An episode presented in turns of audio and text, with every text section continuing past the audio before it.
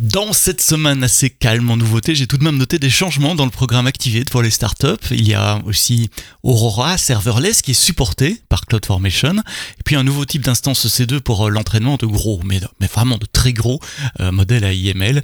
Et puis surtout les S3 Object Lambda qui s'enrichissent des requêtes head et list. Je vous explique ce que c'est et à quoi ça peut servir à la fin de cet épisode.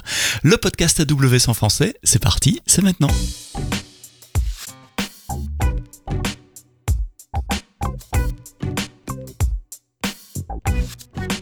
Bonjour et bienvenue dans votre rendez-vous du vendredi matin, du week-end, euh, du début de semaine, ça dépend quand vous téléchargez, vous écoutez ce podcast. Euh, savez-vous qu'il est disponible dans toutes les bonnes applications de podcast? Donc vous prenez euh, Podcast Addict, Deezer, Spotify, Google Podcast, Apple Podcast et bien d'autres.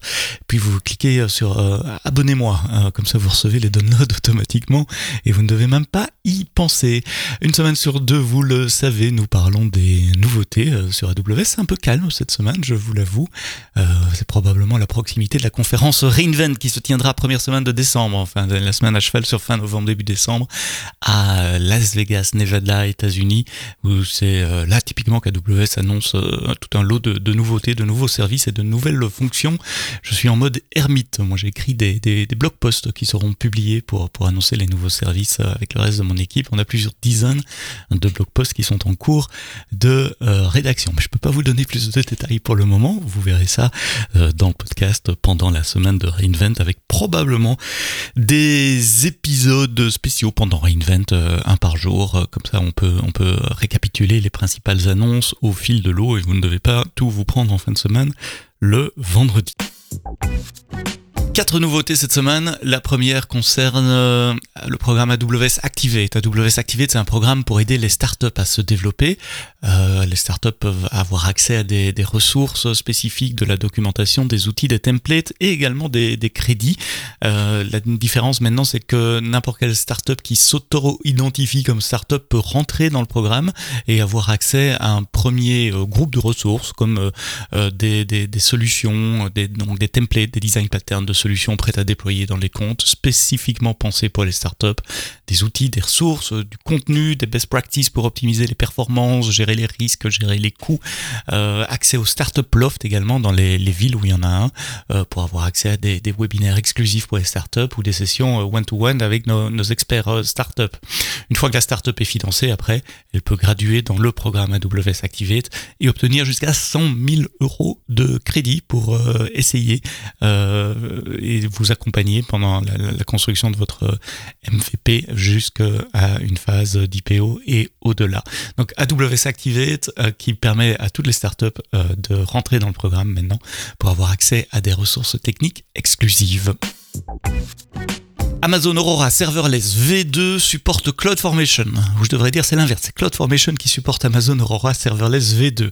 Alors Aurora Serverless V2, vous savez, Aurora c'est la base de données euh, faite par euh, AWS, conçue par AWS, conçue pour le cloud, qui réplique vos données dans trois centres de disponibilité de, des availability zones automatiquement. Et Aurora Serverless, bah, c'est la version euh, sans serveur, donc vous n'avez pas à provisionner de la capacité. Aurora Scale Up and down en fonction de, votre usage, ce qui peut vous amener jusqu'à 90% d'économie de coût euh, comparé à un, serverless équivalent, un serverless, un, un, Aurora équivalent pardon, qui serait provisionné à capacité euh, maximum. Euh, Aurora serverless est compatible avec MySQL 8, Postgres 13 et Postgres 14, donc vous ne devez pas changer vos applications si elles utilisent déjà ces euh, bases de données. Jusqu'à présent, vous deviez créer Aurora Serverless ben, via des API, via la ligne de commande ou via la console.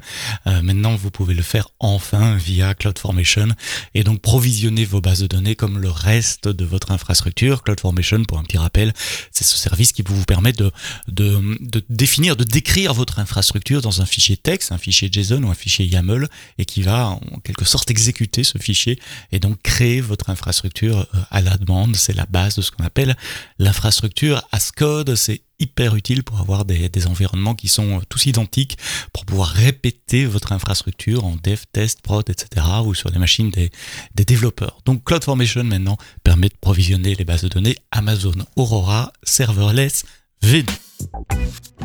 Un nouveau type d'instance, comme souvent euh, le vendredi. Cette fois-ci, les instances EC2 TRN1. Donc les instances EC2, c'est des virtual machines pour parler euh, clairement.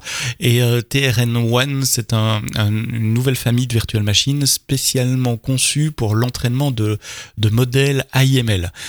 vous savez, certains modèles aujourd'hui sont extrêmement grands. Ils ont des milliards de paramètres et ça peut prendre des mois pour entraîner des modèles. Je pense au modèle GPT-3 notamment, de traitement de, de, de, texte et de la parole.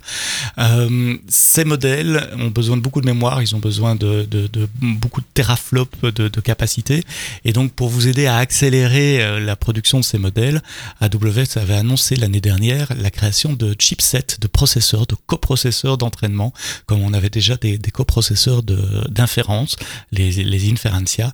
Euh, il y a des processeurs qui s'appellent Trenium maintenant, qui viennent en complément des, processeurs que vous pouvez trouver sur, sur la machine. Donc, les TRN1, ce sont ces virtual machines qui euh, supportent ces processeurs et elles viennent en deux tailles, la petite à 8 CPU et un coprocesseur d'entraînement, un AWS Trenium, 32 Go de mémoire euh, et, euh, et jusqu'à 12.5 gigabits, je cherchais le chiffre, de, de, de, de, bande passante réseau.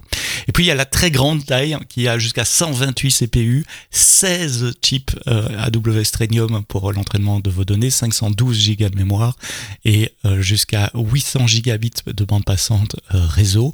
Alors pourquoi autant de bande passante réseau? Ben, C'est pour pouvoir faire des clusters, ce qu'on appelle des EC2 ultra clusters, qui sont connectés par une fabrique pétabit non bloquante en matière de réseau, avec une nouvelle version des, adaptateurs réseau sur ces virtual machines, ce qu'on appelle des Elastic Fabric Adapter, ce qui permet de délivrer justement ces 800 gigabits par seconde de bande passante au sein d'un cluster. Et puis typiquement, les, nœuds d'un cluster euh, se connectent à un, file system partagé euh, sous euh, Luster, lustre, avec, avec FSX pour là aussi avoir accès à des, pétabits de throughput, des pétabits par seconde et des, des milliards de IOPS. Ce faisant, il y a moyen de, de réduire votre temps d'entraînement de plusieurs mois à quelques semaines, voire à quelques jours parfois en fonction de, votre modèle. Il y a évidemment un SDK spécifique à installer sur les machines. Il est préinstallé évidemment sur les EMI. C'est le Neuron SDK. C'est le même SDK qu'avec Inferentia. Donc si vous utilisez déjà Inferentia, ben vous pouvez réutiliser euh, vos modèles et, vos, connaissances euh, pour l'entraînement également avec le même Neuron SDK. Et le Neuron SDK supporte évidemment PyTorch et TensorFlow. Donc il y a vraiment que deux trois lignes de code à changer euh, tout au début euh, pour lancer vos entraînements sur, euh, sur. Vous ne devez pas changer les types de données, changer les modèles et tout ce que vous connaissez. C'est juste plugger le, le Neuron SDK sur PyTorch et TensorFlow de manière à ce qu'il puisse utiliser les instructions spécifiques des processeurs AWS Trenium qui sont installés sur la machine. C'est ma collègue Anche Barth qui a écrit le blog post d'annonce et elle fait une chouette démo où elle vous montre ben voilà comment ça marche concrètement. Plugger le Neuron SDK sur PyTorch et sur PyTorch dans son exemple et puis comment euh, lancer le, le, le, le modèle euh, sur un, l'entraînement du modèle sur un, jeu de données et comment on peut utiliser les outils de profiling également pour observer le comportement de euh, la machine. Donc si vous êtes dans le monde de l'IML, si vous êtes data engineer, data scientist, si vous utilisez des très gros modèles, typiquement avec GP3, allez jeter un coup d'œil sur ces nouveaux, nouveaux, nouveaux types d'instances, ces nouvelles virtuelles machines Amazon EC2 TRN1.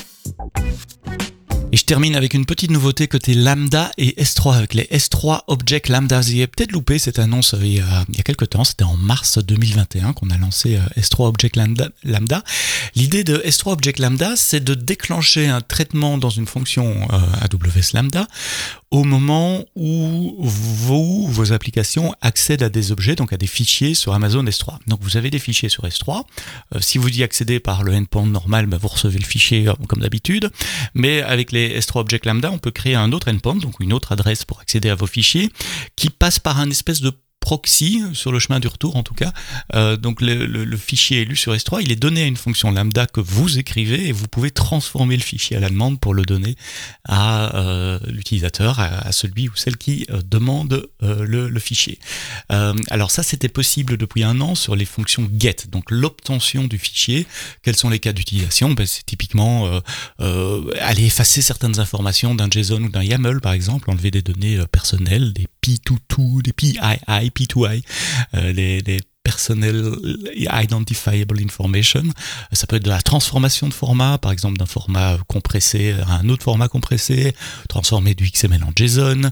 Ça peut être augmenter des données, aller chercher des données complémentaires dans une base de données et les rajouter au fichier qui est téléchargé. Donc voilà, plein, de cas d'usage de ces S3 Object Lambda pour des get alors qu'est-ce qu'il y a de nouveau, puisque je vous dis ça, ça existe depuis euh, un peu plus d'un an, depuis mars 2021 un an et demi même. Qu'est-ce qu'il y a de nouveau? Ben, C'est la possibilité de faire la même chose sur les requêtes head et list. Donc list, c'est ce qui permet de lister euh, tous les objets qu'il y a dans un bucket et head c'est ce qui permet d'avoir juste le début d'un objet, juste avoir la, la tête d'un objet euh, sans nécessairement rechercher euh, tout, tout l'objet. Et c'est mon collègue Danilo qui a flagué cette, cette nouvelle-là, qui a fait toute une trade sur Twitter avec des, des, des, cas d'utilisation assez sympas.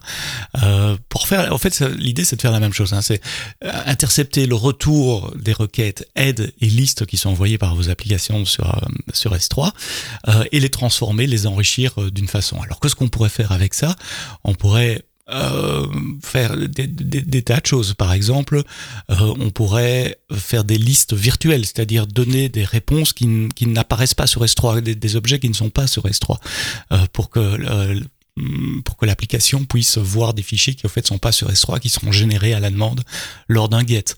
on peut aussi utiliser ça pour pour générer des, fichiers qui n'existent pas. Par exemple, on parlait de GPT 3 et de génération euh, de, machine learning. Euh, vous connaissez tous DALI, ce, modèle de machine learning qui permet de générer des images sur base de texte. Vous pourriez imaginer, euh, grâce à ce système, de, générer des images en fonction du nom de l'objet qui est qui est servi. vous pourriez servir des données on-prem sur S3, par exemple en faisant un liste, aller se connecter via Direct Connect à un système euh, on-prem et puis aller chercher des fichiers qui en fait sont sur, euh, sur un file system on-prem et pas aller euh, sur, sur S3. vous pourriez enrichir les métadonnées, par exemple, euh, d'un fichier. Il y a beaucoup de clients qui utilisent S3 pour stocker des données euh, compressées, des, séquences génomiques, par exemple, ou des, frames vidéo qui doivent être édités, qui doivent aller en post-production. On pourrait imaginer que les fonctions head et list aillent chercher des, métadonnées qui ne sont pas euh, dans l'objet et enrichir les métadonnées à la volée. Donc, c'est un monde de possibilités qui s'ouvre à vous. Vous pouvez créer quasiment un S3 virtuel maintenant avec ces possibilités de list head et get de transformation à la volée sans devoir changer le code de vos clients. Seule chose qui doit changer côté client, c'est de passer par le endpoint euh, DS3 euh, Lambda Function plutôt que le, le, S3 normal pour que les fonctions Lambda se déclenchent. Je suis super curieux de savoir ce que vous allez créer avec avec avec ces fonctions. Si vous développez quelque chose autour de S3 Object, laissez-moi une petite note, laissez-moi un, un, commentaire ou un message sur Twitter, Sebsto S-E-B STO. Voilà, c'est la fin de cet épisode du podcast AWS en français. C'était le 130e épisode, chiffre rond. Euh, donc on aura 150e euh, qui va arriver en début d'année euh, prochaine. et merci de nous écouter car vous êtes de plus en plus nombreux à télécharger les épisodes chaque semaine. La semaine prochaine, on parlera de Renovate. Renovate, c'est un outil pour les développeurs qui permet de vérifier les, les dépendances qu'on a dans un projet et de nous suggérer des mises à jour de dépendance via des, des pull requests automatiques qui sont faits sur nos repos euh, Git, GitHub ou GitLab par exemple. Et euh, j'ai un client euh, de, de Renovate, quelqu'un qui utilise Renovate, qui viendra témoigner. C'est pas vraiment un sujet AWS, en fait, on n'a pas spécialement à voir avec AWS. C'est juste un sujet que je trouvais cool pour enrichir vos, vos usines de développement logiciel ou vos pipelines CI/CD en matière de, développement, car la gestion des dépendances devient parfois un peu euh, compliquée et voire dangereuse en matière de, sécurité, donc autant s'outiller euh, correctement. Donc rénover, ça sera au menu du podcast AWS la semaine prochaine. Vendredi prochain, même heure, même fréquence, comme j'ai l'habitude de dire. Et d'ici là, quoi que vous codiez, codez-le bien.